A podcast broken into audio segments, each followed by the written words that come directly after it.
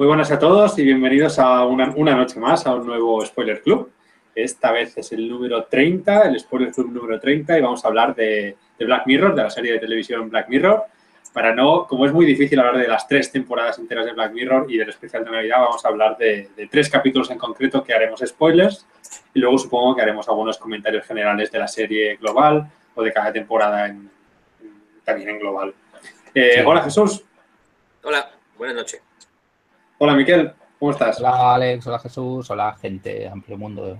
Hola, Internet. Hola, Internet. Buenas a todos, Internet.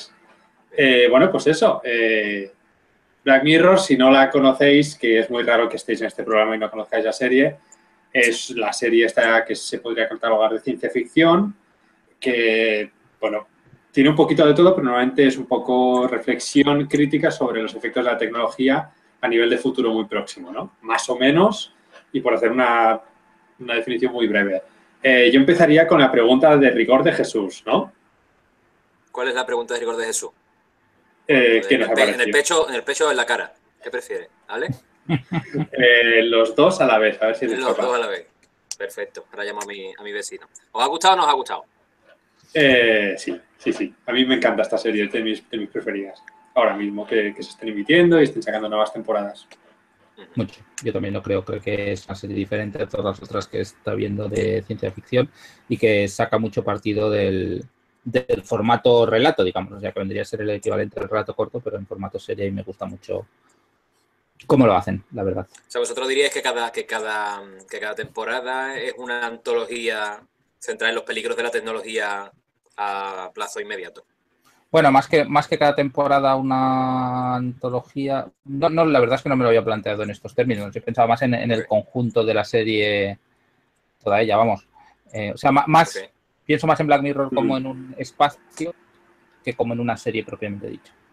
Yo, yo, te, yo más que antología por temporadas, porque creo que cada temporada tiene un popurrí de, de ideas, son ideas que no llegan a película porque los capítulos duran una hora o casi una hora el especial de Navidad creo que bastante más. El especial de Navidad una hora y diez y el último capítulo de todos dura una hora y media. Es una peli. Sí, una hora y media exacta, sí.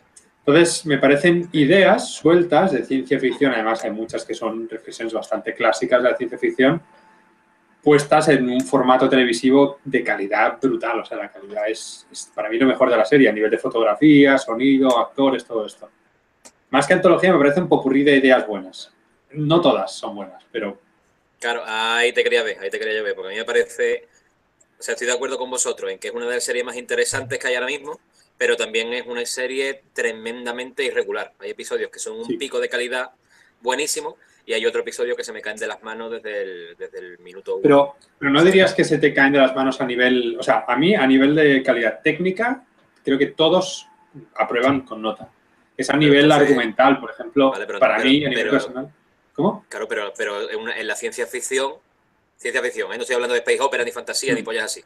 En la ciencia ficción, tú estás esperando una buena historia, una historia prospectiva y sobre todo una historia que te plantee una pregunta, más que que te mm. resuelva, que eso es otra, otra de, los fallos que tienen muchos episodios. ¿Sabes? Si quieres, si quieres efectos buenos, pues te vas a ver Los Vengadores o te vas a ver Spider-Man 16 o Tiburón Tampoco hablo de efectos, ¿eh? Hablo de, de, hecho, a nivel visual... cómo llevar la tensión, o cómo llevar la fotografía, o el sonido eh, eh, que ayuda también a la historia, este tipo de cosas. De hecho, a nivel, de efectos, los efectos están allí y, están muy bien hechos, pero para lo que vemos hoy en día son relativamente sencillos, relativamente parcos, y de hecho yo creo que es una de las virtudes de la serie.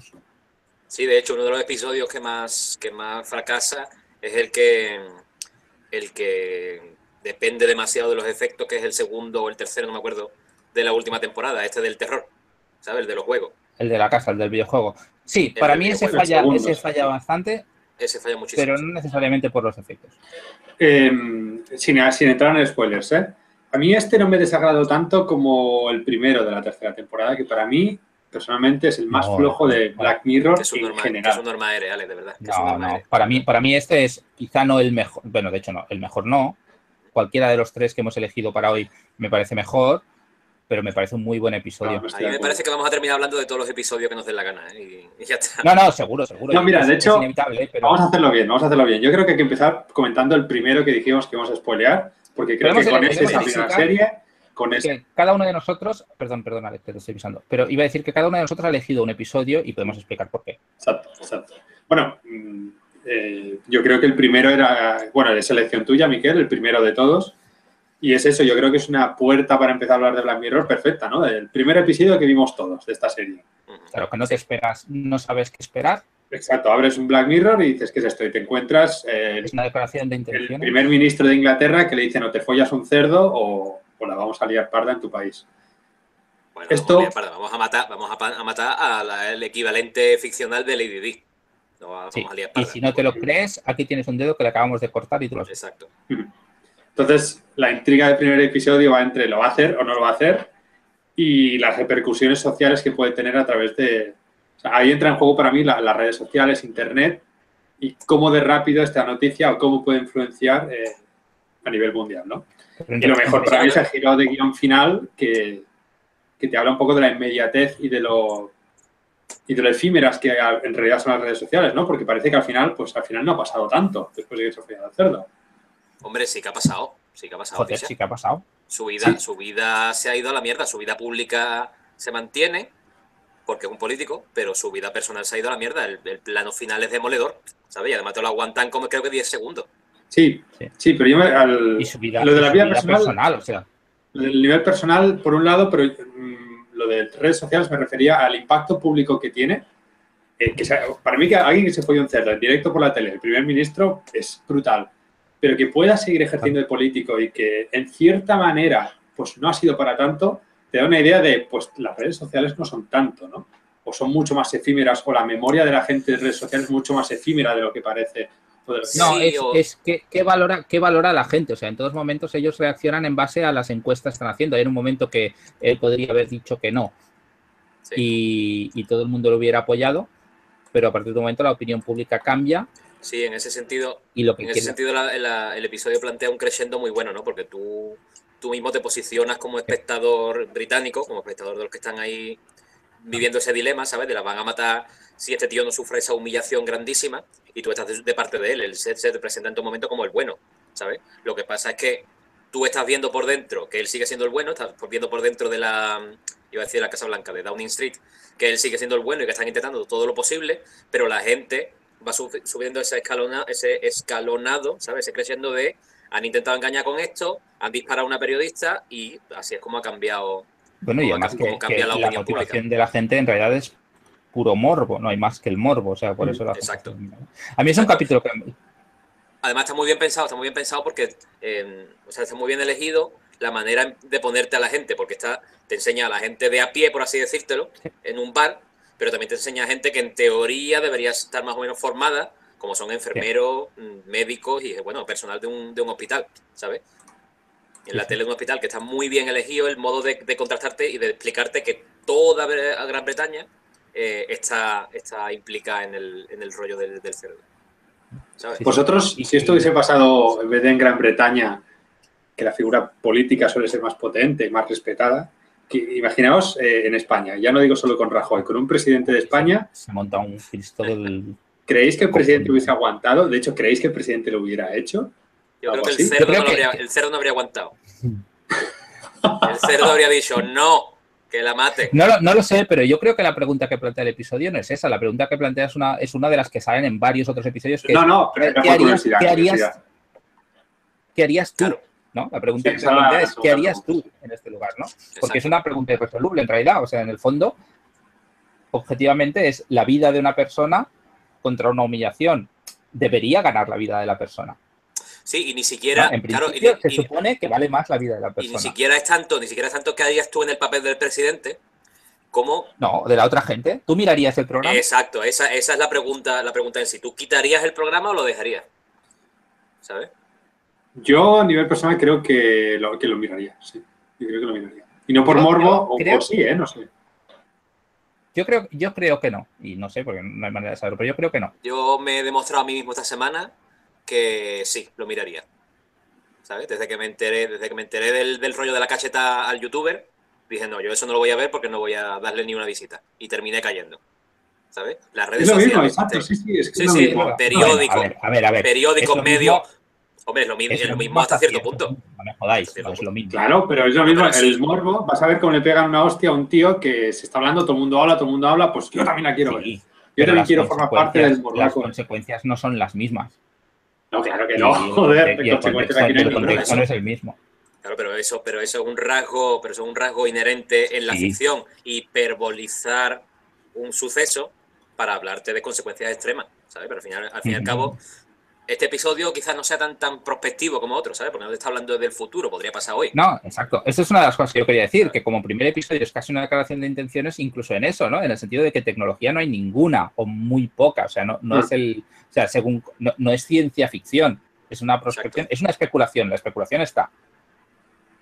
Pero no es ciencia ficción. Y yo creo que eso es interesante elegir un primer episodio. sí, a mí- El más, episodio se, va, se va al otro extremo, ¿no? El otro el segundo episodio es ciencia ficción pura, pero, pero este. Que es más sociología, entonces, este episodio. Sí, yo me siento cómodo ¿eh? diciendo que, que es ciencia ficción en el sentido que puedo llegar a aceptar que Ballard es ciencia ficción. Y Ballard yo creo que tiene mucho que ver con el espíritu de la serie en realidad. Eh, aunque yo no soy un gran lector de Ballard, he leído muy poco, pero, pero sí que los argumentos que se dan a veces para el tipo de especulación que hace, sean o no ciencia ficción, creo que se pueden aplicar a varios episodios de la serie. Mm. Bueno, y que al fin y al cabo, Eh, que al fin y al cabo está hablando de cómo, de cómo reacciona la gente ante las posibilidades de la tecnología que está ahora. Da igual que la tecnología. Correcto. O sea, es la influencia de la tecnología, aunque no Sí. sea el, el protagonismo, ¿no? Pero es como, como esto influye en la sociedad. Y de hecho, en un momento dado, el capítulo está dividido en, en tres o cuatro partes. Al final de una de las partes sale la, la que, le, la que ayuda al primer ministro. No hay reglas. Sí. Las reglas para lo que pasa no están escritas. Y ese yo creo que podría ser el leitmotiv de la serie muchas veces, ¿no? No, Sí. no hay reglas. O sea, es un- Esto es un terreno, nuevo. un terreno nuevo en el que hay que ir creando la- las reglas a medida que nos vamos equivocando. Mm.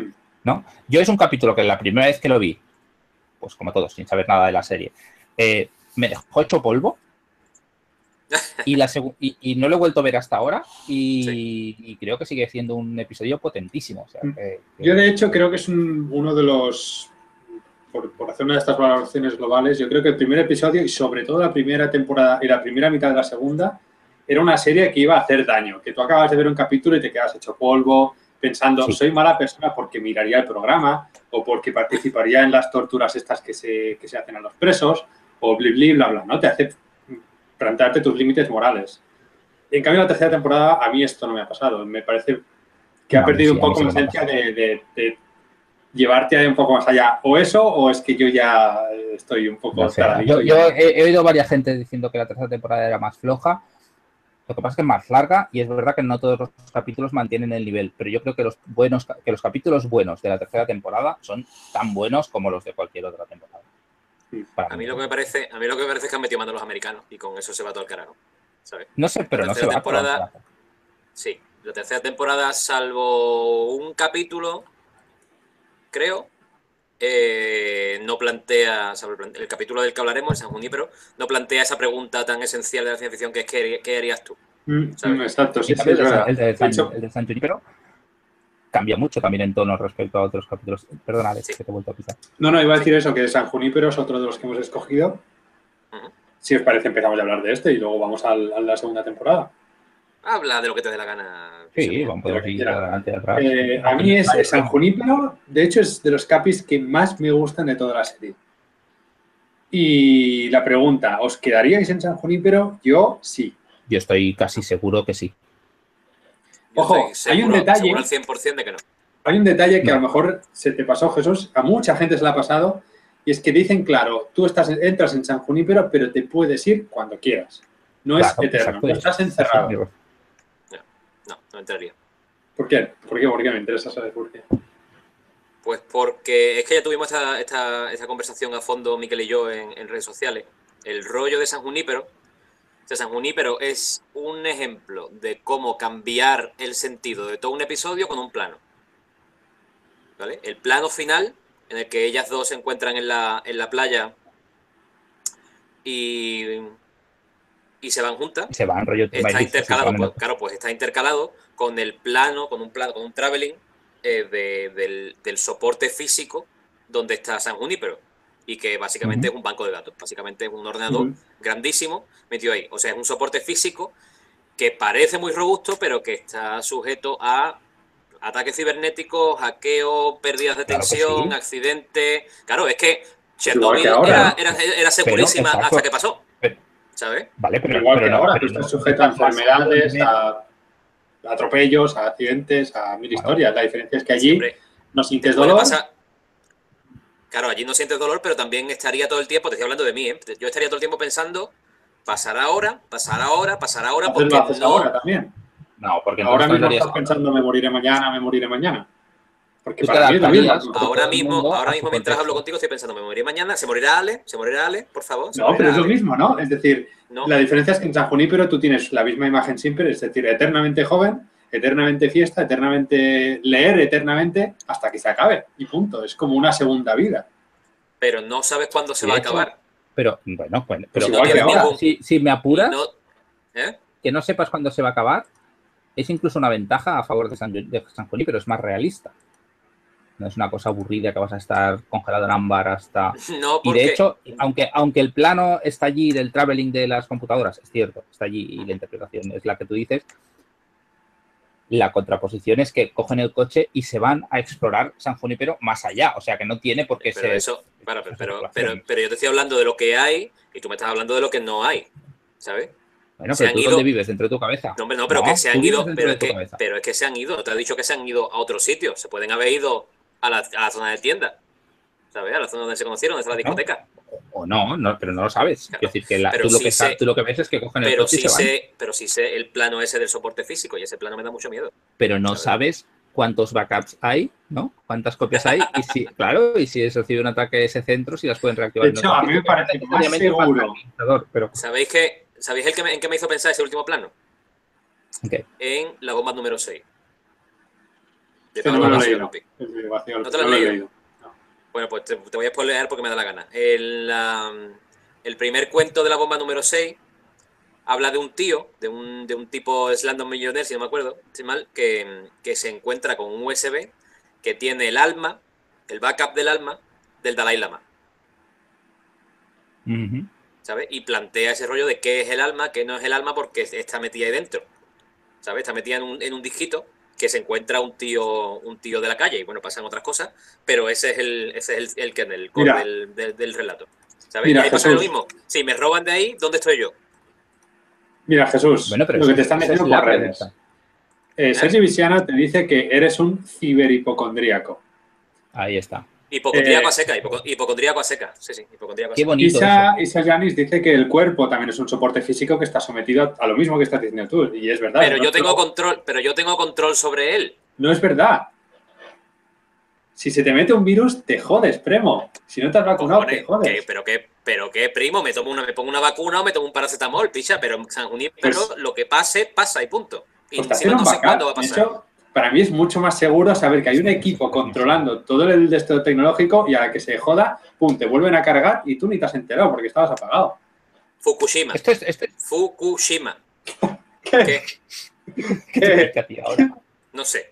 Lo he A ver, a ver, voy a leer un Tengo- poco de... sí. Espera, espera, que hay Tengo síndrome, tengo síndrome de Tourette. Pero ¿qué le esto voy a es puro, es puro ciudad permutación de Grekegan. Es eso, es No me lo San, leído. San Junípero. No me lo he leído. Greg Egan me da mucho asquito.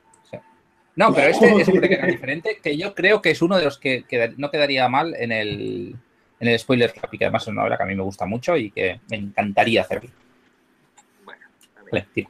Ya, ya. Eh, a ver, espera, por, por Twitter de Estoy muy de acuerdo, estoy muy de acuerdo con eso de que soy un ciberhipocondríaco, sobre todo si no tengo ningún control sobre lo que la tecnología hace sobre mí.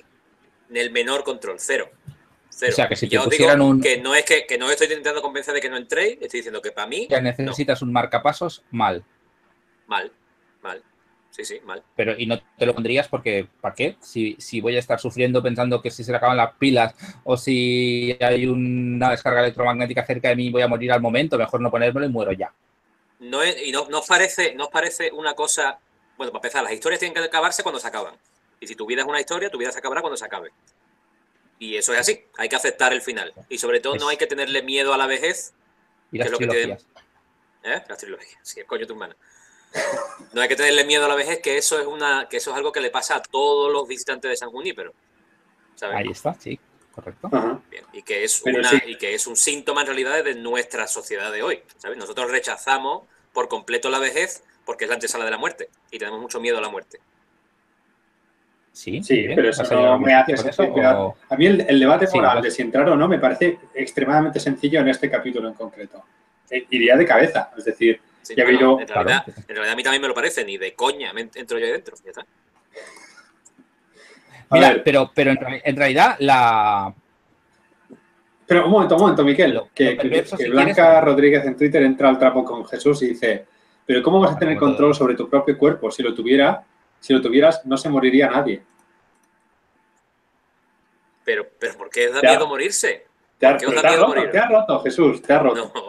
No. No, no te da miedo morirte, pero si puedes elegir en tener una vida razonablemente plena, y no sé si allí se puede tener o no, pero la hipótesis es esta, razonablemente plena y en la que puedes ser tú mismo, pues en San Junípero, pues adelante. Además, lo perverso un poco del sistema es que te dejan probar antes, con lo cual tú ya estás convencido de que el sistema es, pues, válgame la redundancia, convincente, ¿no? O sea, de que tú vives allí, pues como si fuera una realidad, que de hecho lo es. O sea, yo puedo aceptar que lo es. ¿No? Tú vives dentro de tu cabeza. O sea, yo eso me- es algo que me cuesta muy poco aceptar. Con lo cual, Estoy de acuerdo, Eh, la estoy de acuerdo, pero cuando cruzo la calle me pueden atropellar, pero puedo mirar para un lado o para otro y tener cuidado. Cuando hace frío me puedo abrigar e intentar no resfriarme, ¿sabes? Puedo evitar viajar a, a países donde voy a contagiarme de, mala- de malaria. O sea, tengo un cierto control que para mí me basta. Y ahí tendría control cero. Y para mí sabes. control cero es inaceptable. Bueno, tienes el control de que cuando te canses te apagas o te desconectas. O... Eso también es un cierto control, ¿no? No, una vez está, no, una vez está ahí dentro, no. La diferencia es que en San sí. La no te tienes de que tapar, que no te tienes que vacunar, no tienes que comer, no tienes que beber, la no falta de tienes que control que evitar la malaria. es la misma que- que tienes ahora aquí. La misma. Tú no sabes si ¿Cómo? al lado de tu casa va a explotar una bomba atómica y es, es- Joder. No, es verdad, el riesgo viene a ser el mismo, ¿no? Y más, de hecho, en el mundo que vivimos, dos por tres salen las noticias un ataque terrorista, ¿no? Es un accidente que tú no tienes, sobre el cual tú no tienes ningún control y la palmas en un momento. Pues viene a ser el mismo, el mismo riesgo. O sea, hay, hay imprevistos siempre, siempre hay un grado de riesgo. El riesgo cero Claro, pero solo existe cuando te has muerto. Y en San, en San Junípero la idea es que no te has muerto, por tanto el riesgo cero no existe. No, no, es que no me resulta tan problemático. Oye, La discusión, resulta- cuestión- la discusión de eh, por qué nos da tanto miedo morir, o sea, la discusión moral me parece más interesante. Vale. Y ahí podemos estar de acuerdo o no y llegar a conclusiones distintas, pero ahí hay una discusión. Pero la de la seguridad no veo que, que aplique a San Junípero, pero no a la realidad física que conocemos. Para mí sí, para mí el, el grado de control que yo tengo, aunque no sea 100%, porque hay muchísimas variables que yo no puedo controlar, es lo suficientemente aceptable para mí y en San pero no. no. O sea, que cuando lleguemos a esa fase, el Spoiler Club será con dos participantes. Muy bien. También os diré que os podéis ir a la mierda y ya está, ¿eh? Y entrar en San pero y dejarme a mí tranquilo. Eso también os lo diré. no, no, porque te vas a venir. Piensa una que cosa. parece que os, dan, que os dan comisión, cojones. A mí lo que me convenció de entrar en San Junípero es que tengo la posibilidad de leer libros de forma infinita. Allí no se ve a nadie leyendo, ¿eh? pero bueno. Bueno, porque a la gente le gusta más en general otras cosas, ¿no? Pero yo me estaría todo el puto día leyendo. Todo el puto día. Infinito. Qué pena. En todo caso, yo creo que, que- que- que- Qué cabrón. que lo que, lo que diferencia el episodio y lo que lo hace, para mí lo que lo hizo interesante es que es el primer capítulo, y eso lo dije en Facebook, bonito de Facebook, en el sentido de que, de que sí que hay una discusión y, y se, puede ver- se le puede ver una lectura crítica. Pero tiene un componente positivo. Es el primero que no, está, que no te está advirtiendo de un riesgo de la tecnología, sino de una posible ventaja. ¿no? A las dos protagonistas claramente sacan algo positivo de, de San Junípero. De hecho, dicen por Twitter que es extrañamente el único de los muy pocos episodios optimistas de la serie. Correcto, estoy de acuerdo. Yo en eso estoy de acuerdo. Y, Yo yo además- venía comentando, la tercera tiene un punto menos pesimista, menos oscuro, aunque Bueno, pero el cuarto ese episodio es ese bastante capítulo, oscuro. porque los otros. A mí el de las abejas me gusta mucho, ¿eh? Y, y a mí, y no sé por qué no te gusta el Nosedive, el El de primero. los móviles parece me parece. No, no puedo, no puedo. Me parece una chorrada. La, pre- la premisa de de, que tu, tu éxito en la vida o el acceso a las oportunidades que tienes depende eh, casi exclusivamente de la puntuación que te ponga la peña con una aplicación ah, en sus interacciones diarias contigo. me Pero te parece tan raro si más o menos es como Pero en día. Pero ahí está la gracia. Claro, ahí está la gracia en, en exagerarte un- el, el poquito que te queda para decir, si no tienes suficientes likes, no vas a conseguir este piso que quieres, no vas a conseguir este trabajo que quieres. El problema, el problema yo lo tuve más, más que con la idea, lo tuve con el desarrollo del capítulo. El desastre me parece una chorrada, me parece una gilipollez suprema que tenga que coger un quad y se meta por un puto pantano. ¿Por qué? O sea, ¿por qué? No tiene sentido, ¿no? Entonces, para mí el capítulo está incongruencia tras incongruencia con una idea que podría haber sido buena. Lo que pasa es que para mí aquí no está bien llevada. Yo creo que te bueno, lo que pasa, de copas de vino. Sí. Lo, que pasa en el capítulo es que mm, se nota al principio que, va a tener que pasar por toda una serie de catastróficas desdichas que la van a ir restando y restando y restando y es como subir un poquito, cada vez subir Entonces es obvio. un poquito más, un poquito más. Entonces es predecible y Black Mirror no es predecible, es la gracia de la peca, serie. Peca, de predecible y otros capítulos quizá no. En eso puedo aceptarlo. Pero no, ahí para mí eso no lo sí, pero no lo convierto automáticamente en un mal episodio para mí. Pero, un comentario interesante de Sergi en Twitter que dice que para él la pregunta de Black Mirror no es ¿qué harías tú? sino eh, ojo, cuidado, o sea, más que pregunta, la reflexión, ojo, cuidado con esta tecnología. Sí, estoy, de acuerdo, ¿eh? pero, pero yo creo que la pregunta ¿qué harías tú? es una pregunta que se repite en varios episodios. No en todos, no, no, creo que sea el resumen de la serie, ni mucho menos. Hmm. Pero sí que, pero sí, claro, es, un, es una serie que sobre todo tiene un tono de advertencia. Pero sí, es una serie que intenta, que intenta mm, prevenir el futuro más que. No, no necesariamente prevenir. No creo, no creo que, yo creo que en ese sentido es. O sea, si, si, si, su objetivo fuera prevenir, diría que es una serie optimista. Yo creo, yo creo y estoy de acuerdo. Creo que no es una serie optimista. Y aquí estoy de acuerdo con otro comentario de Sergi en Twitter. Dice, San Junipero demuestra que nuestro mundo es tal mierda que la realidad virtual nos fuera como paraíso. Yo creo que Black Mirror, más que predecir el futuro, nos está diciendo, mira, somos así, te lo pongo en, en, un contexto futurista, si quieres, pero esto es lo que somos, míralo. Y te ponen un espejo pues, negro, ¿no? Un Black Mirror. Para mí la serie es eso, que te refleja directamente lo que somos como sociedad. Y por eso nos jode tanto ver ciertos capítulos. Más que prevenir el futuro. De de caricatura y... Claro, pero por eso, por eso fallan miserablemente capítulos como el del videojuego de la tercera temporada, porque en realidad es un tío que, Es, un cuento de, es un cuento de miedo, más o menos, que también lo ves venir. Sí, es, Bueno, no, ves venir que todavía ha pasado en un segundo, pero, pero bueno, más o menos lo que va a pasar. Es cierto que el final tiene su qué, ¿no? Mola el rollo origen este raro, ¿no? El rollo... Pero la sí, pero yo, yo creo que cuando llega, yo creo que cuando llegas al final te da un poco igual. Sí. Bueno, a mí me moló, ¿eh? A mí, yo pensé, bueno, al menos ha valido la pena para ver esto, pero el resto del camino. En cambio, en el otro, en el primero, que en este no quiero hacer spoilers, el final me fue en plan, todo para esto. Me quedé un poco así. Em, oye, vamos al segundo, va, vamos al que para mí es, después de San Junípero, mi preferido, que es Oso Blanco, el segundo capítulo de la segunda temporada. Eh, tengo entendido que lo, hemos revisionado todos. Para el que tenga la memoria un poco. capítulo, porque, de hecho, como la serie tiene esta estructura, la segunda temporada me queda a medias a, mí no me ha dado, a mí no me ha dado tiempo a verlo, lo tengo en el recuerdo. Bueno, pues te lo recuerdas un poquillo. Es, básicamente gente que ha cometido un crimen que les someten a. les borran en la memoria de forma cíclica y les someten a una especie de juegos del hambre donde la gente. Sí, pero tú eso, lo sabes, tú eso lo sabes al final, ¿no? La tía se levanta, Va, evolucionando por el parque y la gente se para a verla y la, y la fotografía. Nosotros estamos en la piel del, del criminal, ¿no? Que, que, no tiene memoria.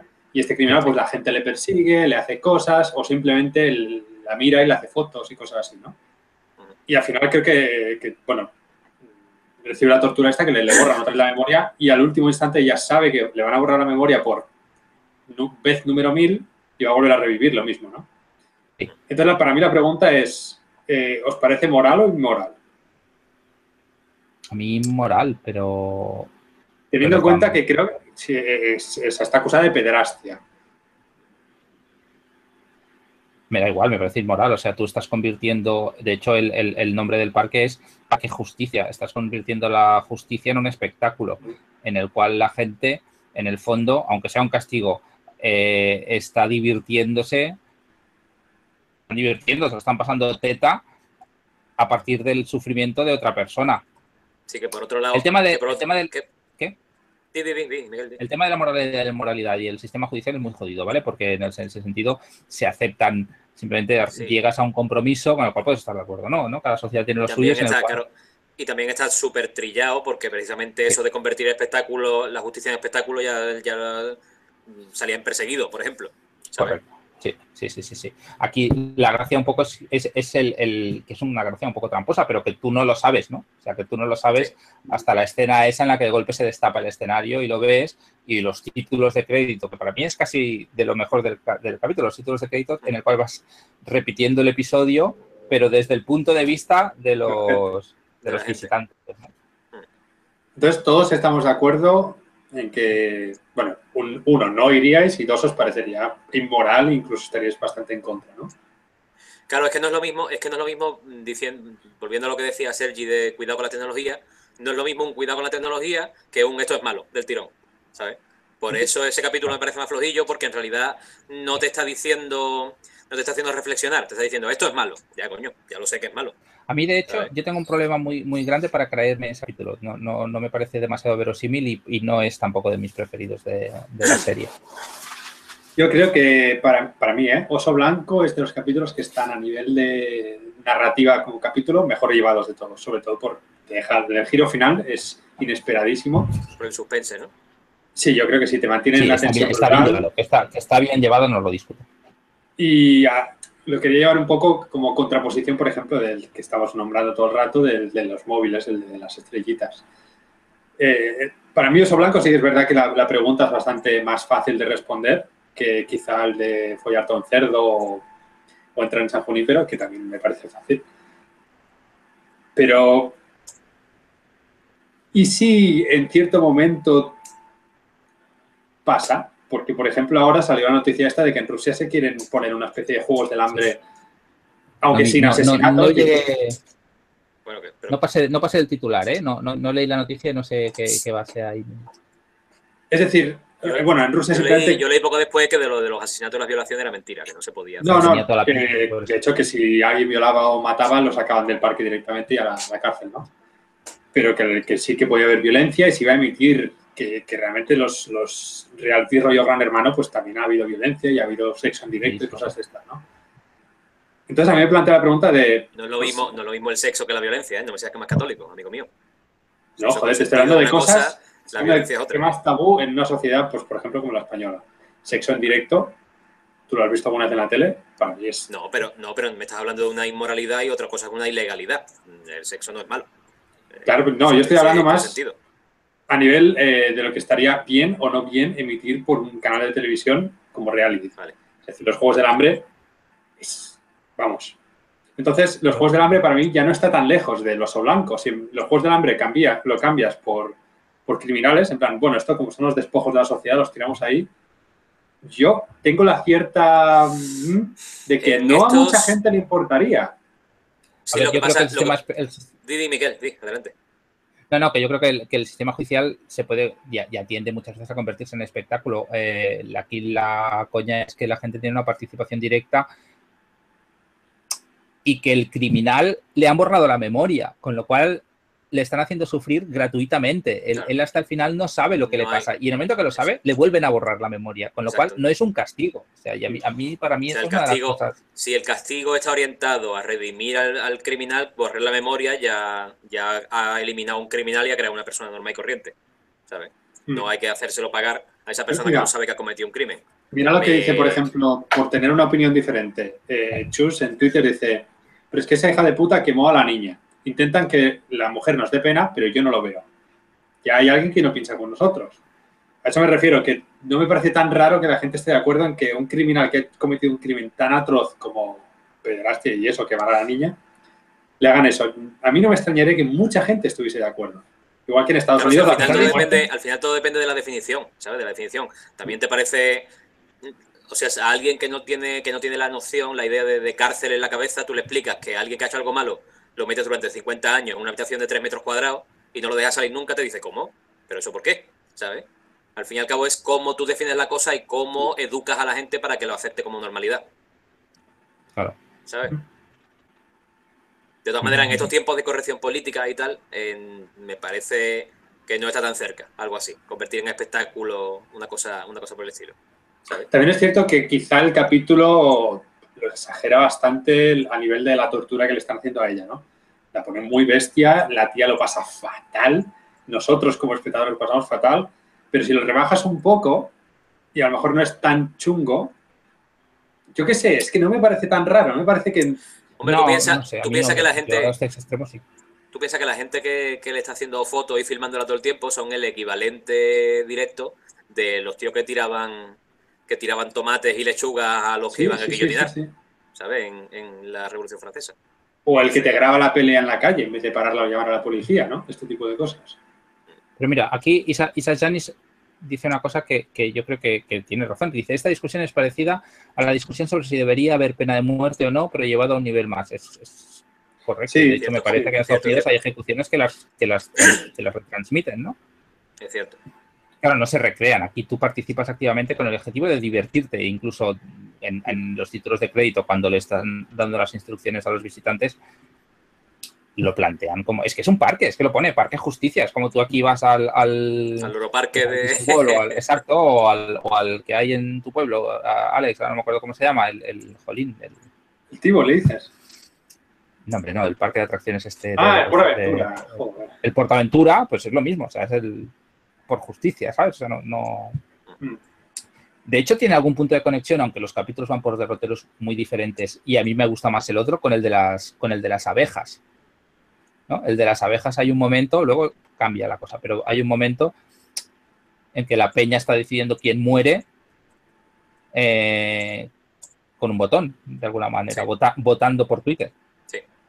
Y, no viene, o sea, es- en ese sentido es una democratización, en el sentido perverso de la justicia, que Claro, viene a pero ser lo mismo que... Precisamente el de las abejas lo que te dice es ten cuidado con, con la democrati- democratización y tomarte a la ligera Sí. y tomarte a la ligera es decir ojalá se muera no sé quién, no vaya a ser que el que se muera sea tú. Exacto, exacto, eso te convierte de alguna manera, entras en... Sí, sí. Te da es uno de los Pues- que dan un poco... Pero bueno, es lo que dice también, por cierto, gracias a todos los que comentáis en Twitter, que estáis comentando un montón y no, no, no doy abasto leyéndolo todo. Al otro lado de la página dice que, que es muy ambiguo el capítulo este de Oso Blanco, porque realmente es la misma persona la que cometió el crimen, ya que si no lo recuerda, No, lo estás torturando. para mí torturando. para mí no. Claro, es que si te Claro, han no la memoria, claro, si te la memoria, ¿qué sentido tiene castigarte si no recuerdas lo que has hecho? Estás castigando a otra persona diferente.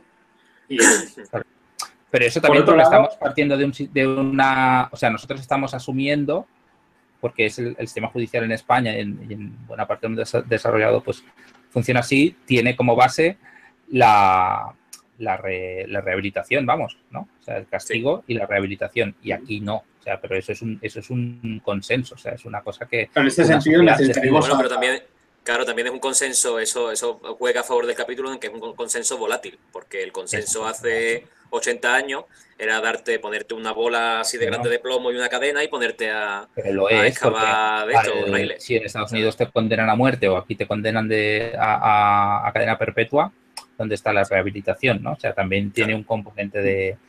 Aquí necesitaríamos un noruego, ¿no? Un, un noruego que nos hablase del sistema penitenciario noruego, que creo que Claro, pero- desconozco. Claro, pero estamos también. mismas. Claro, pero estamos en las mismas. Precisamente por eso sí que está bien elegir a el tipo de culpable, ¿sabes? No es una, no es una tía que haya hecho un delito fiscal. ¿Sabes? Claro, ¿Qué harías tú con una persona que ha violado a una niña y la ha metido fuego? ¿Qué haces tú con esa persona? Claro, es una persona a la que odias. Claro. Pero mira, precisamente, eh, y, y lo voy a decir mucho de memoria, hay un documental muy interesante sobre el sistema penitenciario eh, noruego, creo que es de Moore, si no me equivoco, lo compara con el americano, y entrevistan a varios padres de los niños estos que el, que el loco este mató una metralleta, mató a setenta y pico estudiantes socialistas. El Brave Entrevistan, sí, entrevistan a varios padres de los niños y los padres, ninguno odia al asesino, ninguno quiere que le castiguen y todos están a favor de que le rehabiliten. ¿no? Es una forma de pensar que a mí me cuesta mucho empatizar con este señor, yo sí querría que lo castigaran porque no ha matado a falta hijo. ¿no? empatizar con él. O sea, yo, yo es, es- claro, aquí es una reacción un poco hipócrita. Yo en un caso así, y asumiendo que no le ha pasado a tus hijos, ¿eh? pero en un caso así en, en- en frío, yo querría que le rehabilitaran. Lo que no quisiera es que viniera a vivir a mi pueblo. Claro, la diferencia es que a este señor Claro. le estás pagando tú la rehabilitación con tus impuestos, que más o menos es que venga a vivir a, la- a tu pueblo, ¿no? Pero eso a, mí, eso a mí me parece bien que con mis impuestos se pague la rehabilitación. Claro, tronco, pero, pero ahora piensa que ha matado a tus dos niñas, ¿sabes? No, claro, claro. No, no, pero a ver, hay un ojo. salto ahí gordo, ¿eh? si, si tú eres, si tú eres la víctima, a ti no se te puede pedir que hagas un razonamiento demasiado objetivo. O sea, claro, yo si he matado a mi demasiado hija, quiero que muera, que no. quiero que muera y sufra, pero no se me tiene que preguntar a mí eso. La diferencia es que en este documental se lo preguntan a las víctimas y las víctimas sorprenden con la frialdad con la que dicen, no, yo creo en mi sistema penitenciario, yo creo en mi sistema gubernamental y yo creo que una persona se puede rehabilitar, ¿no? Hace mucho frío en Noruega para esas cosas, para pensar bien. Mucho frío, sí, sí. Mucha, mucho aislado ahí en la, calle. Sí. Noruego, Noruega. Pero bueno, eh, volviendo al, tema de la señora esta, dice Chus, y esto no es una cosa que no me había planteado, dice, la mujer quizá lo pasa fatal, pero no sufre un peligro real. Entonces, ¿dónde deja el castigo si la reinicia? Ya, bueno, pero ella no lo sabe, ella cree que el peligro es real. Pues de ahí, de ahí borrar la memoria, si no sería, se convertiría en normalidad para ella, de bueno, voy a darme una carrerita y ya está. Mm. ¿Sabes? De ahí borrar la memoria. Ahí viene, ahí viene el rollo del castigo, si no, ella no. Si tú sabes que, te está, que te está grabando, tú saludas al, al correo y, ya está. Y entonces sí que no hay sufrimiento ni castigo ninguno. El documental que os comentaba, que me ha recomendado, me ha recordado Bandinelli por Twitter, es eh, Where to Invade Next, donde invadir eh, ah, eh, que trata muchos temas, como dice Bandinelli, pero este es uno y es bastante interesante. Lo digo por si os lo queréis ver. Vale, vale. Pero dice, dice, yo es que no veo el castigo como forma de redimir a la mujer. No lo es en absoluto, porque la reinician cada vez. No, no, no, no, es. Dice los espectadores, pero es que tampoco es justicia, lo que les dan es espectáculo. Pero no, claro, es que le están dando carnaza, porque si te dijesen, eh, son, es toda la familia de la niña que, violó y mató, pues, pues, bueno, es una barbarie, pero es simplemente gente que vaya a divertirse, ¿sabes? A divertirse viendo a una persona que no sabe dónde está, pues eso, sentirse amenazada, sentirse puteada y huir como, un, como, una perra. Hablando pronto y mal. Bueno, a nivel, me gustaría haceros una pregunta ahora que hemos evaluado un capítulo de cada, o varios capítulos de cada temporada. Eh, antes, eh, Sergio Viciana por Twitter comentaba que la tercera quizá no parece tan buena porque se ha perdido el, efecto sorpresa que tenía Black Mirror al principio. Muchos ya sabemos a lo que vamos y sabemos que habrán giros y bla, bla, bla. Valoración general, ¿cómo opináis que ha evolucionado la serie? ¿Cuál es vuestra temporada o capítulos preferidos? ¿Qué, opináis de esto? ¿Veis que ha evolucionado bien o que la tercera... Mm?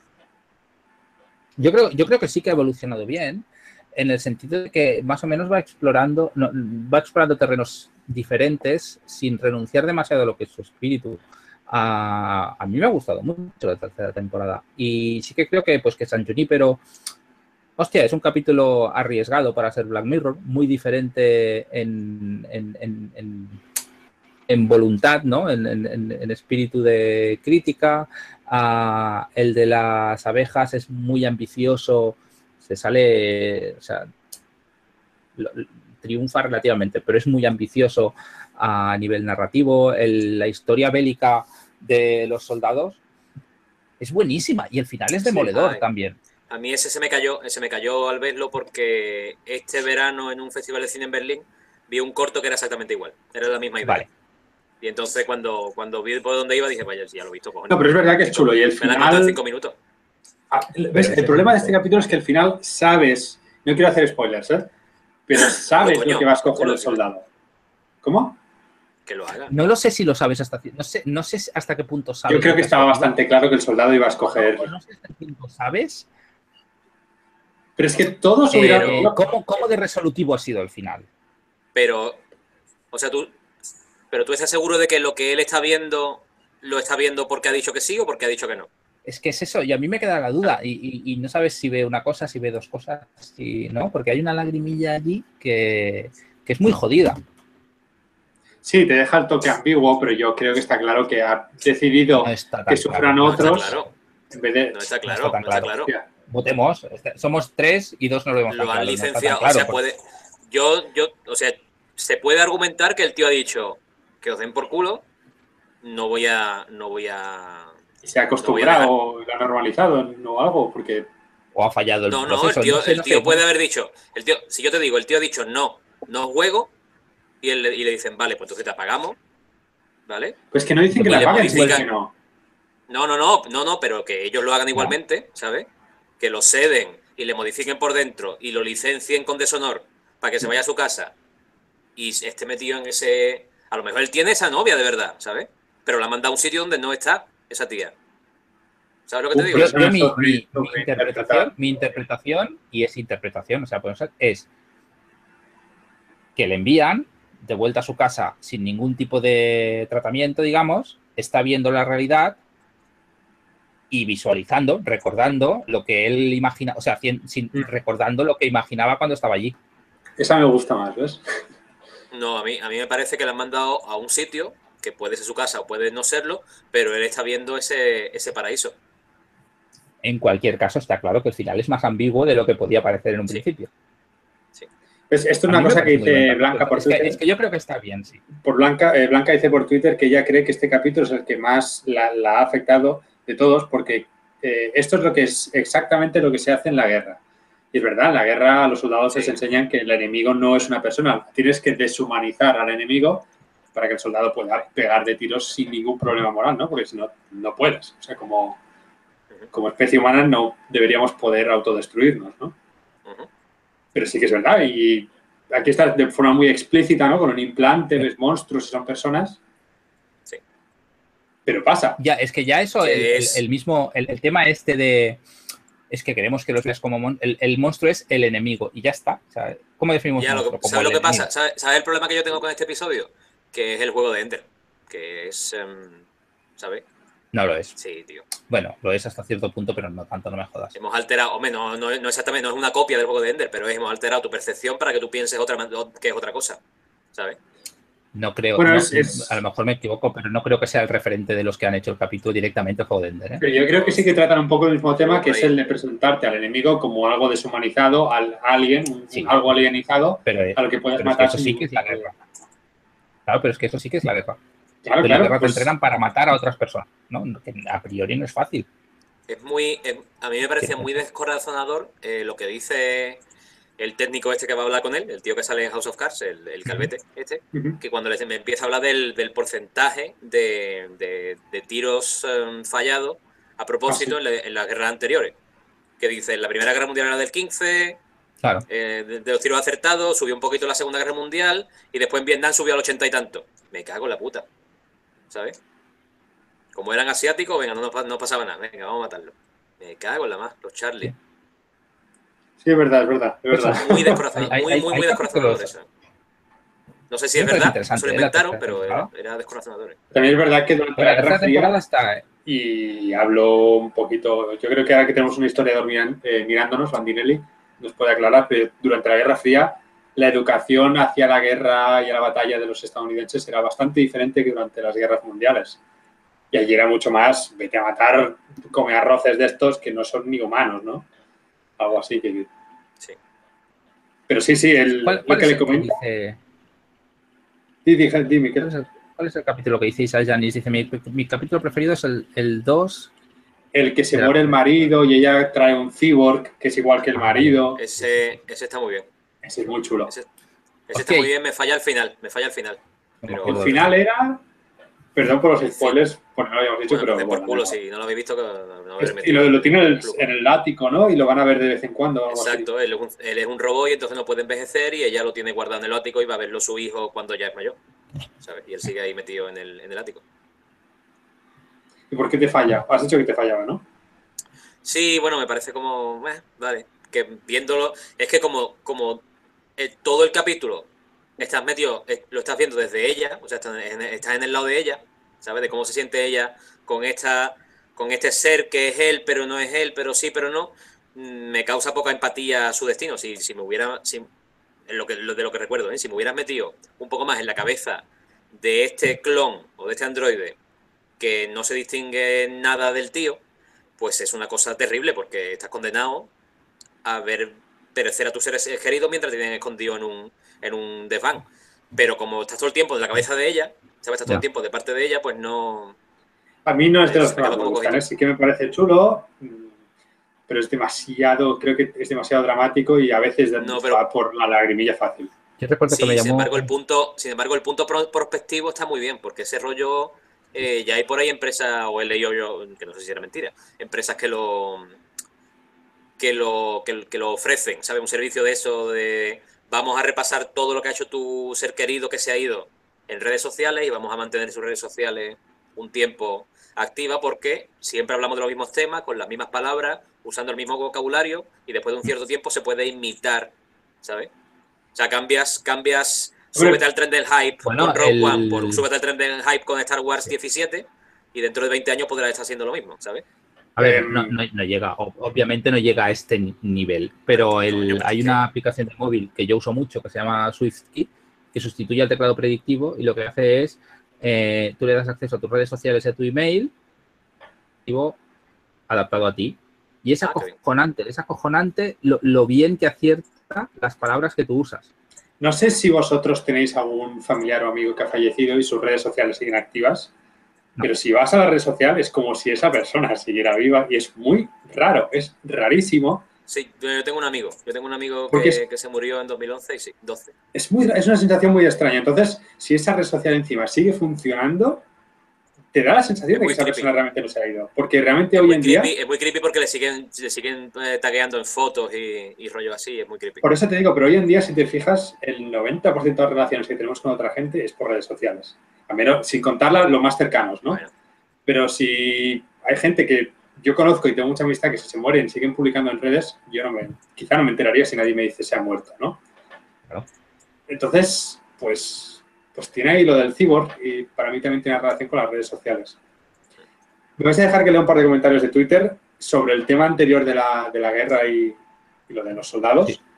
Sí, porque- Blanca Rodríguez dice, cita a su abuelo, que le dijo cuando era pequeña, lo malo era cuando se acababan las balas y había que cargar con bayoneta y entonces les veías los ojos. Bandinelli nos confirma que para Vietnam lo que pasó es que se realizaron instrucciones específicas que ayudaron a incrementar la proporción de, pues, de aciertos con las balas. Las cifras que da Jesús son cercanas a las de algunos estudios. Y dice Susana Vallejo que sí, que los porcentajes que dan en la serie son reales, son el 15% y lo que va subiendo. terrible. Sí, sí, sí, sí. A ver. O sea que básicamente el mensaje de la serie es el ser humano es una porquería. Sí, yo creo que sí, yo creo que es, mira qué Sí. asco damos. O sea, nuestro reflejo es negro. Y yo creo que ese es el mensaje desde el principio. Desde el primer capítulo en el que te dicen que la gente va a disfrutar de ver como su primer ministro, la persona encargada de llevar el país, se fue a un cerdo, la gente va a disfrutar de ver cómo esa persona... yo creo que eso, eso ya lo sabíamos. La cosa es, ¿solo somos eso? No, yo creo que está yo creo que tiene el doble juego Black Mirror. Te dan la opción de tú elegir y presentarte la opción de tú querrías esto, tú Bueno, según querrías ser capítulos. así. Yo, yo creo que depende mucho de capítulos, que en ese sentido es van a muerte con una Pero idea. sí, en pero no hay, capítulo. claro, no hay ningún. Es que además no, tiene- no tendría mucho sentido, me parece, ¿no? un capítulo que dijese el ser humano es bueno. ¿Sabes? El, ser tri- No, el- el bien triunfa. pero- no, que coño, este no, Claro. eh, no estás aquí para eso, ¿sabes? Vete a ver otra película, Ah, cualquiera, sí, sí, otra, ficción cualquiera, pero no consuma esta ficción pensando que vas a tener un, un, un mensaje optimista. No hemos venido aquí para eso, la verdad. Estoy de acuerdo. Pero bueno, que en ese sentido el- yo creo que depende mucho de, supongo que cada capítulo debe tener su escritor detrás y claro que debe haber un, un- un showrunner o el Charlie Brooker que lo revise todo. Pero que no creo que todos vayan exactamente a una. O sea, sí que hay un tono general que se respeta y de hecho incluso visualmente son bastante consistentes, a mí me parece. Sí, de hecho, yo para mí lo temporada mejor- sale un poquillo, ¿no? ¿Cómo, Jesús? ¿Cómo? En la tercera, te- en la tercera temporada sales un poquillo el, el aspecto visual, ¿no? Es lo que Pero iba a comentar porque, ahora. Porque tenían más pasta, supongo, y, y se han hecho más... Los americanos que son subnormales. No sé, a, mí, a mí- a mí me parece bien el cambio, ¿eh? No, no, pues tampoco pierdes lo que Ah, tenías. no. Pero algo, algo de esto ya se auguraba en el especial de Navidad, ¿eh? Ya tenía un toque de la tercera temporada. Mucha gente lo comentaba, uy, tiene algo, tiene algo diferente. Pero se en, en Twitter, cuando, cuando anunciamos los capítulos que íbamos a hablar hoy, había unos cuantos que decían que el mejor de todos era el especial de Navidad. Y yo dije que no lo había visto y es falso. O sea, hoy, hoy lo- o ayer me puse a verlo y sí que lo había visto. Lo que pasa es que no, no lo había borrado de mi A mí no me mente. parece el mejor ni de lejos, pero me parece un buen capítulo, sí que me parece No, bueno. pero me parece un buen capítulo. Sí, sí, me parece muy bueno. sí, sí, bueno, sí, Me pero parece mejor, ¿no? La, la parte del gurú con las redes sociales aconsejando a un pavo y todos los otros mirando es brillante. Eso es, eso es buenísimo. Sí. Lo que pasa es que quizá me interesa más el cuento que hay dentro del cuento, digamos, que el, que el marco que lo envuelve. Pero Mira, una pregunta interesante que lanza Edgar Cotés en Twitter. Dice, el capítulo de Oso Blanco, el de la señora que le borra la memoria, le hace la tortura esta, dice, me hace pensar si serviría como ejemplo para evitar otros, otros crímenes, como una medida preventiva. en la medida que otra gente ve lo que le pasa a la Y peña, dicen, yo paso de violar niños si me va a pasar eso. Algo así. no veo, es que- no veo por qué, no veo por qué eso más que el hecho de que en Estados Unidos te maten. por ejemplo. Claro. Iba a decir lo mismo. metan- claro, que te metan en la cárcel el resto de tu vida, ¿sabes? Si Por eso la, de la codillo y- clave es que no te pillen, ¿no? Lo típico de si no te pillan, guay. Pues Claro, ahora pero que para eso ya están los castigos que tenemos ahora, que ya son bastante bárbaros en, en muchos sitios. ¿Sabes? Mm. No, Sí. no hace falta inventarse, inventarse nuevas to- torturas. Que el ser humano es mierda y se la inventará, ¿vale? Pero que no hace falta. O sea, como medida preventiva nueva, más eficaz, sea un castigo más duro. Bueno, ya te digo, en lo que dice Miguel, en Estados Unidos te matan. O sea que, Sí, sí. ¿qué quiere, coño? Bueno, Estados Unidos, pero seguramente, seg- según a qué países vayas de- del Medio Oriente o, de África, también te matan, pero además en medio seguramente has sufrido bastante más. Quiero decir que Sí. Oye, ¿cuál es vuestro capítulo preferido? Digáis, este, me quedo con este y lo revisionaría o lo recomendaría para que alguien se enganchara a la serie. Qué buena pregunta. me cuesta ¿eh? mucho responder a esa pregunta Sí. a mí. ¿eh? Sí, está complicado. Es que el presidente, el del presidente, el del primer ministro estuvo muy bien, pero um, a- al verlo una segunda vez, como ya sabes por dónde van los tiros, A mí me ha gustado Ya. igual, ¿eh? Claro, es verdad que ya sabes qué va a pasar, pero claro. Quizá el de las abejas, pero también es porque es el que mí el de las abejas me parece maravilloso ese capítulo. Sí, pero yo tengo un pro- sí, pero me- ¿Qué? me- a mí me causa problemas las abejas. Me parece un recurso tontín. Que por otro lado, A mí me- me y no hay, gu- me no hay- gusta no hay por dónde el- cambiarlo. Me gusta en el sentido de que lo convierte en un thriller interesante. O sea, es una amenaza, o sea, es algo que en principio era positivo. Y, y me gusta cómo le da la vuelta a eso, no sé. Y me gusta el que podrían ser drones, otra cosa distinta, pero son abejas, pero bueno, mm, yo qué sé. A mí, a mí no, yo no tengo problemas con eso. Y, y A sí mí el que los más me gustan. Yo estaría con dos, y creo que no son los que suele escoger la gente. Uno sería el de, el de los implantes oculares que te permiten recordar al instante otras cosas. Ese sí, ese, Sí. ese a mí me gusta mucho. A mí ese me gusta mucho, sobre todo la escena en que están, eh, están, teniendo, están haciendo el amor, pero están recordando otra escena en la que hacían el amor con más intensidad y más pasión. ¿no? A mí eso me parece brutal, brutal. Y otro que me gustó mucho a nivel personal, pero porque odio los realities musicales, es el de las bicicletas estáticas. Me gusta Ese a mí mucho. no me hizo gracia. A mí ese me, me dejó muy, muy, muy mal cuerpo. Muy mal cuerpo Sí. infinito. Y a mí me gusta mucho también, pero no, pero no diría que es de mis favoritos. Sí, yo estos Ah. dos, ¿eh? El de los implantes primero, los implantes oculares primero, el de la memoria y... Hostia, nunca habla, nunca habla nadie nunca de ese que, que una persona se hace un, un clon de su inteligencia para que sea su asistente personal y de alguna manera lo esclaviza, ¿sabes? Para que la, el café esté en el momento ¿Este que cuál es? quieres. Ese es el de Navidad.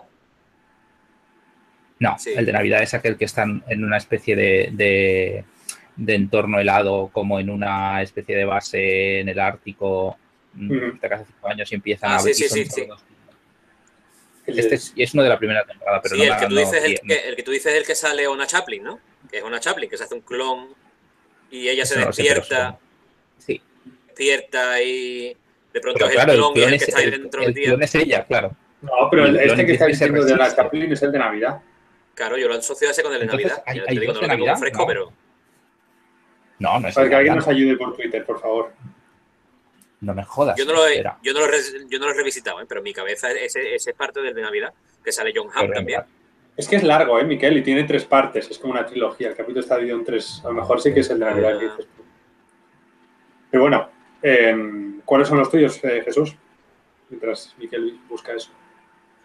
No, yo te digo, yo es que me, me cuesta mucho, me cuesta mucho decidir, un- de- de- decidir alguno. Me gusta el de, el de las abejas por el, porque creo que del, de la tercera temporada es el que tiene más mala leche. Este es el último, ¿verdad? ¿sabes? El último de la Este es el último. temporada. Este es el último, el de, el de lo, lo que tú haces con tanta ligereza se volverá contra ti, ¿sabes?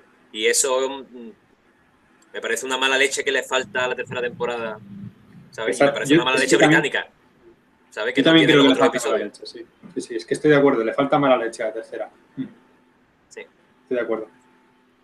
Miquel, Estoy mirando un momentito. eh, Pero ¿cuál tampoco te diría que es mi episodio favorito, ¿eh? Me gusta mucho el que tú dices también, el de, el de los implantes, porque también le veo un rollo muy bueno, está muy guay poder hacerte funes el memorioso y- y poder volver a ver los highlights de tu, de tu, Sí. de tu vida, pasada y presente y, y reciente y antigua, pero em, ten cuidado porque también puedes ir por ahí, ¿sabes?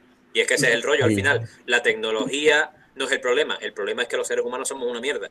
Y entonces hay ciertas herramientas que si se llegan a desarrollar nos harán más mierda todavía. O explotarán lo mierda que somos. ¿sabes? Bueno, pero eso ha sido un poco siempre así, ¿no? Contra más herramientas desarrollamos, más hijos de puta nos ¿Cuánto? volvemos. ¿Cuánto? No contra, ¿cuánto? Ah, ¿cuánto? Oye, pues ahora no lo encuentro. Igual es el Bonito de eres, hijo. Ah, Déjame ser es catalán. el de. Oye, y a los que estáis en es Twitter también, decidnos cuáles son vuestros capítulos preferidos, que a ver si Bueno, nos- llevamos ya una hora, una, a una hora, ¿no? Llevamos una hora y diez. Una hora justo, ahora. ¿Qué, Miquel? ¿Qué me has preguntado? ¿Que ¿Cuál es tu preferido? Yo, el primero y posiblemente el de las abejas. Cariño. ¿Qué pasa? Pues con las abejas. Es las abejas, nada. capítulo. Ese Yo capítulo es muy estoy, guay. yo estoy convencido del que el que menos me gusta es el del videojuego. El que menos. El que Sí, menos. a mí también. No he y, tenido por el, dónde y el de la no tercera había- temporada. Sí. Y el de la tercera temporada de, del pavo, de los pavos estos que, por- que te van enviando, o sea, que te graban, digamos, mientras te la casa. Uy, sí, es verdad, es verdad. ¿Sabes? ¿Ese nos ha gustado? A mí sí, a mí me gustó A ver. un montón. Me ha, mm, me ha gustado, pero menos que los otros. Se no es que no me haya gustado. Oye, pero aclararme esto. ¿El niño es un pederasta también o no? Claro, sí, sí, sí. La cuestión es que El él niño sí es también, un pederasta, ¿no?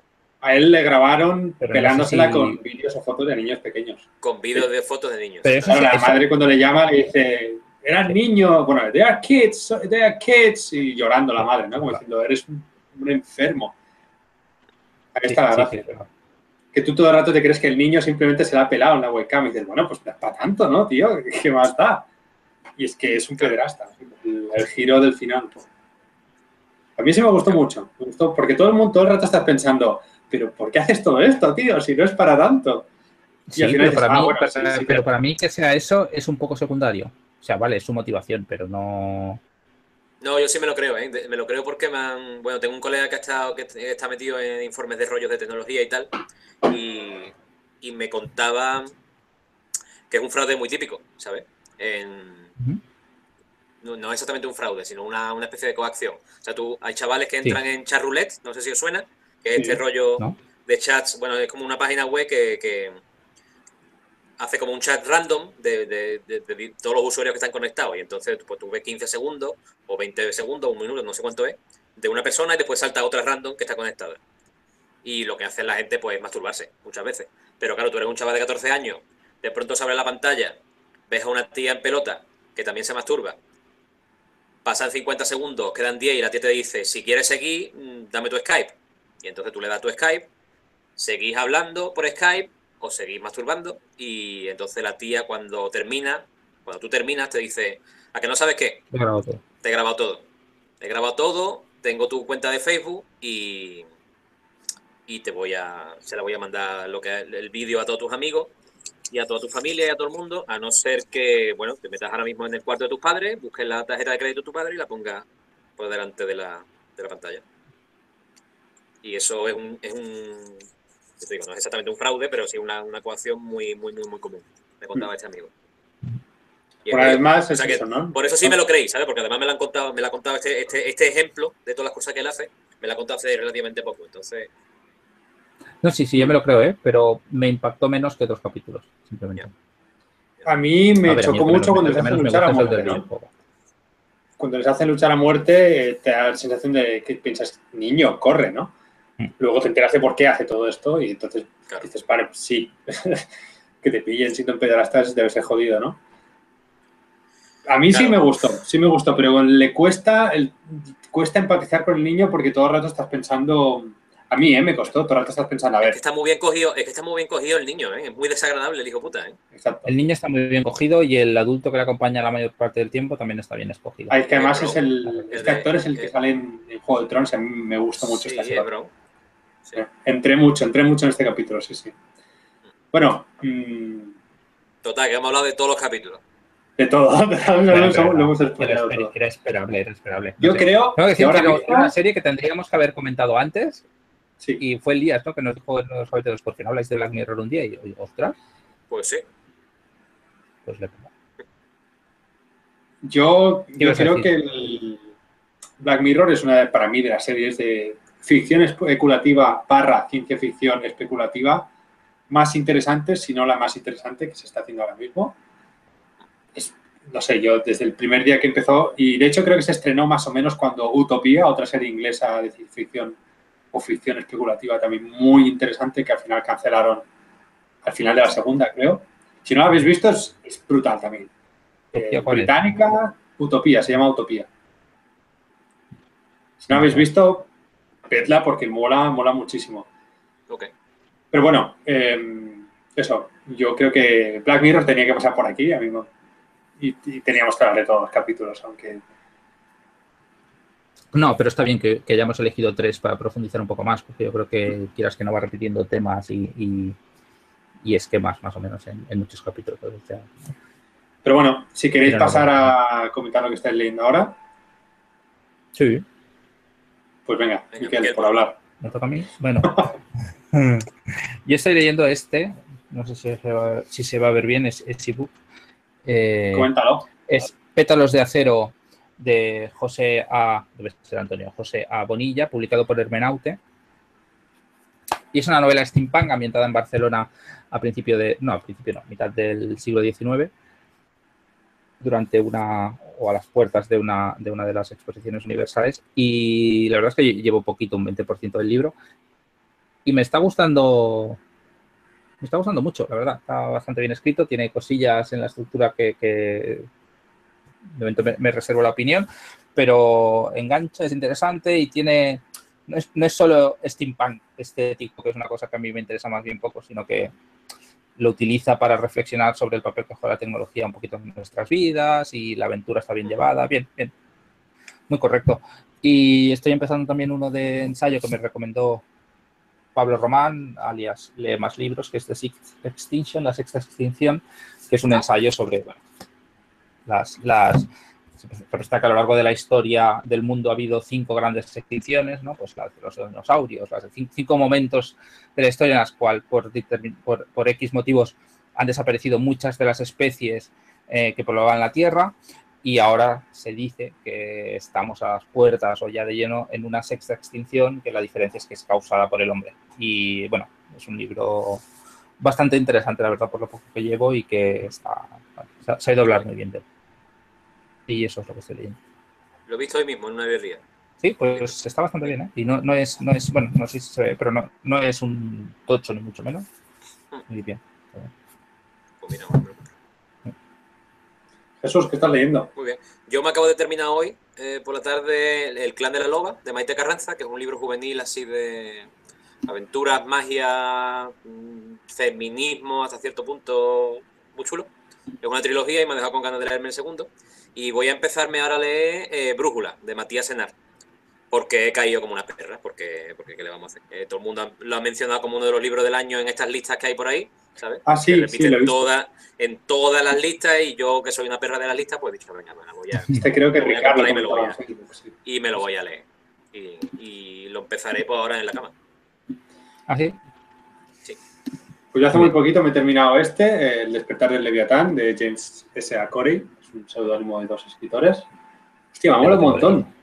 Me había visto la serie antes de leerme el libro, pero es que el, hostia, el libro es, muy guay. Esto lo comentó también. yo me lo pasé muy bien con este libro. Me divertí mucho. Es súper divertido, súper entretenido. Tiene una mala leche brutal. O sea, la mala leche que tiene, los personajes tienen mala leche, los giros de guion son de mala leche y es de putear a fondo tanto al lector como a los personajes.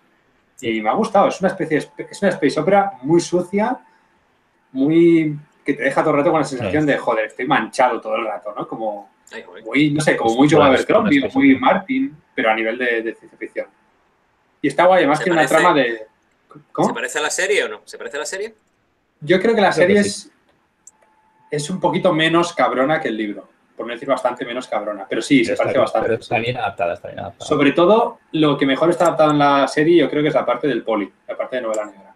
La serie está brutal y lo o sea, el personaje te lo imaginas el, y, el y, los escenarios están bien descritos, ¿no? Está muy bien. Si habéis visto la serie o un par de capítulos os ha gustado, el libro es, que es mejor, pero no mejor de que la serie sea, sea peor, sino que está muy bien adaptada. está muy bien adaptada. Está muy, muy, muy bueno. Este me lo acabé ayer y ahora me estoy leyendo este que se llama Furin Kazan. Es, es japonés, no es de ciencia ficción. La epopeya del clan Takeda. Y bueno, me está sorprendiendo muchísimo. Va de un Ronin, que se llama Kansuke, que se convierte en la mano derecha de un, de un shogun. Esto es súper raro. Los Ronin eran como los parias, ¿no? Los shoguns que usamos habían, o sea, samuráis que usamos habían muerto y no valían para nada. Que se, se convertían en bandidos.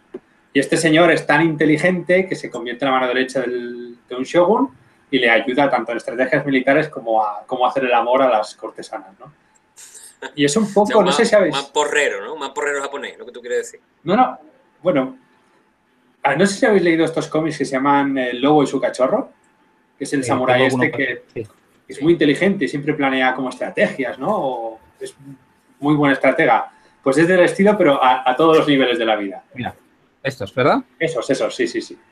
No, no es solo acción, además hay muy poca acción para lo que me esperaba, pero es muy emocionante, tiene un toque que, que te emociona mucho y, y la verdad es que está muy bien escrito, muy bien traducido. Y de hecho es de sexto piso, que creo que el, el brújula es sexto piso también, Jesús. Creo No, el brújula es eh, literatura Random House. Ah, sí, es verdad, es verdad, es verdad. Es que sexto piso este año ha sacado, ha sacado novelones. Y bueno, eso es lo que, ¿no? lo que estamos leyendo. Muy bien. Ah, hay que comentar que ya tenemos los dos siguientes programas fijados, que todavía no he dicho Sí. nada por redes, pero lo vas a comentar ya. Es una novela y una peli. La peli, pues es eh, Rogue One de Star Wars, que ya la comentaremos en Uh, enero. ¿Esa cuál es? ¿Esa cuál es? ¿Esa cuál es? ¿Cuál es esa? Rogue ¿Esta One. ¿La, la han estre- la han estrenado ya? Rogelio, Rogelio 1. One, con G y Juan, diéresis. Rogelio, Juan. Rogelio. Rogelio Juan, Rogelio Juan, sí. Rogelio Juan. Supongo que en la primera o segunda semana de enero, después de fiestas. Y luego tenemos una novela que es Bosque Mitago de Robert Holstock. Por fin, por fin he ganado. He ganado, por fin. Y esta supongo que ya para, para finales de enero, para que tengáis No, tiempo de leerla. Yo hace mucho que la quería leer esta novela. Yo la voy a releer por cuarta o quinta Yo vez, no sé. Yo hace mucho que no la quería leer, esta novela. ¿No la querías leer? Pues, ¿Qué? pues toca, te voy, te voy a dar un ajito y un pasito de agua, Jesús. Perfecto. Bueno, esos son los dos programas siguientes. Supongo que Rogue One la gente no tendrá problemas porque la está viendo todo el mundo. Y Bosque Mitago. Y pillad Bosque Mitago y, y nos vemos a finales de enero y, y anunciaremos fechas. Bien. Porque ahora a disfrutar de la Navidad, Muy de fin de año, de los regalos, de todo lo que sea. Y lo mismo para vosotros. Felices fiestas. Venga, Venga, felices fiesta. fiestas. y hasta la próxima. Hasta la Hasta la próxima. próxima. Chao.